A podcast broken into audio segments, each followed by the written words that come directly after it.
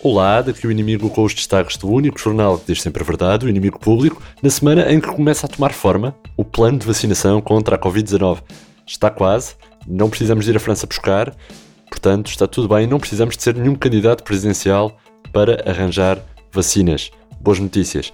As primeiras vacinas da Pfizer contra a Covid-19 aterram em Portugal logo no dia de ano novo. No dia 1 à tarde, o pessoal faz fila à porta dos centros de saúde e no dia seguinte vai tudo para o canhão da Nazaré ver os homens a ir pelas ondas abaixo. É a alternativa à Fórmula 1 em Fátima e peregrinação em Portimão. À escolha. Portanto, está quase. Também esta semana, o Chega quer criminalizar a divulgação de imagens de agentes das forças policiais nas redes sociais, mas também pretende, no mínimo, no mínimo, uma coima para quem mostrar imagens dos polícias dos malucos do riso na SIC ou no Inspector Max na TVI. O Chega defende ainda pena de prisão para as crianças que, para impressionarem ou assustarem os colegas na escola, divulguem informação que tem um pai polícia que dá cabo do teu. Ai Ventura, a vida Ventura. Do outro lado do Atlântico, o presidente eleito dos Estados Unidos, Joe Biden, escangalhou os ossos do pé a brincar com o cão e não quis saber do INEM lá do sítio. O que é que fez Joe Biden?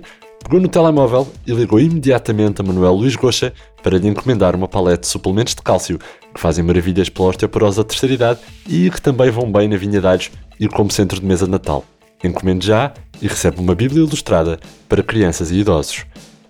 Apesar do turismo continuar em baixo, há também ainda boas notícias. O Algarve foi eleito melhor destino de praia do mundo com vista para Cavaco Silva.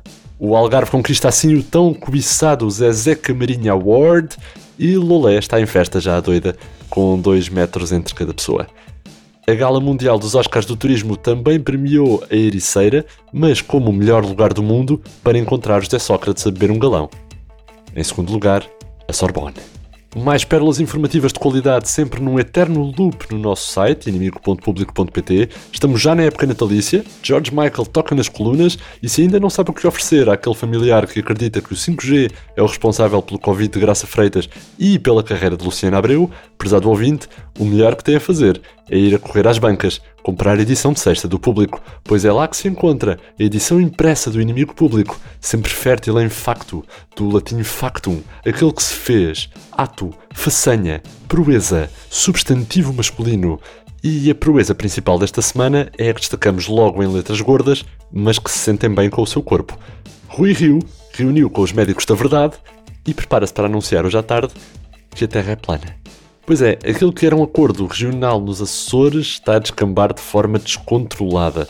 O ministro Sombra de Rui Rio, Joaquim Sarmento, já abriu a página de Facebook Economistas pela Verdade, três likes, e Rui Rio prepara-se então para anunciar hoje às 18 horas em conferência de imprensa, sem direito a perguntas, que a ida do homem à lua foi uma fraude, que os QAnon têm 100% de razão, que o 5G causa Covid, marxismo cultural, homossexualidade e algum comunismo, que o Biden é aliado da China, que George Soros financiou Mamadou Ba para matar homens brancos, que o aquecimento global não existe, que o Covid é uma fraude, que todas as vacinas têm um microchip e causam autismo, que as máscaras não deixam as pessoas respirar e causam lesões graves nos pulmões devido ao dióxido de carbono, e que se a doutora Maria Margarida Oliveira dos Médicos pela Verdade se moderar um bocadinho e só ensinar metade das pessoas a falsear testes Covid, poderá ser Ministra da Saúde. Estas e outras informações consulte o seu farmacêutico. O primeiro esboço do plano de vacinação contra a Covid está a ser planeado e está demasiado influenciado pelas embirrações pessoais da própria Graça Freitas. Portanto, o último grupo a ser vacinado será o das pessoas que colocam ananás na pizza. Diz então Graça Freitas não quero lá saber das pessoas com doenças graves, ou insuficiência cardíaca, respiratória renal, ou os funcionários e utentes de lares de idosos, profissionais de saúde, elementos das forças de segurança. Eu estou-me a borrifar para as pessoas entre os 50 e os 75 com diabetes, câncer e doença pulmonar obstrutiva crónica. Para mim, o único critério será o gastronómico. Colocas muito tomate, chouriço, bacon, cebolas, azeitonas pretas, pimentão, orégãos, gorgonzola, parmesão, anchovas, alcaparras, petinga, cavalo, mussarela e salame picante na pizza, tomas já a vacina da Covid. Agora, colocas ananás, não mereces viver. Nem vai haver vacina para ti. Nem para ti, nem para as pessoas que colocam maçã na pizza e que não fazem piscas nas rotundas. Que são uma e a mesma pessoa. Vitor, uma ameaça de Graça Freitas, ao IP. E depois, esta semana, temos o Lidl, não é? Temos o Lidl. Um dos fenómenos mais absurdos que 2020 trouxe está a ser o enorme entusiasmo dos millennials por merchandising de um supermercado e a sua ascensão à moda hipster. O governo tem estado a limpar o sangue dos ossinhos da TAP para deixá-la bonitinha para vender por tudo e meia a mais uma Lone Star da vida, mas a ideia genial da marca alemã fez tremer as pernas de Pedro Nuno Santos de tanta excitação. A solução? Pôr logotipos de Lidl nos aviões da TAP, a ver se vendem mais rápido. Revela então Pedro Nuno Santos. As pessoas vão adorar os aviões azuis e amarelos. Os fãs vão pagar o que for preciso para fazer uma viagem no avião do Lidl. As principais companhias aéreas já começaram a fazer propostas pela TAP. Vamos conseguir tapar todo o buraco financeiro da companhia durante a pandemia e ainda sobra dinheiro para colocar no orçamento e alcançar um superávit ainda maior que o do Centeno no ano passado. É que um avião com o logo da TAP vale no máximo 100 euros no LX. Com o logo do Lidl, vale 100 milhões. Estas e outras notícias no papel que vêm às sextas com o público e ainda lá temos as seguintes. O Estado pagou o Web Summit virtual por MBWay.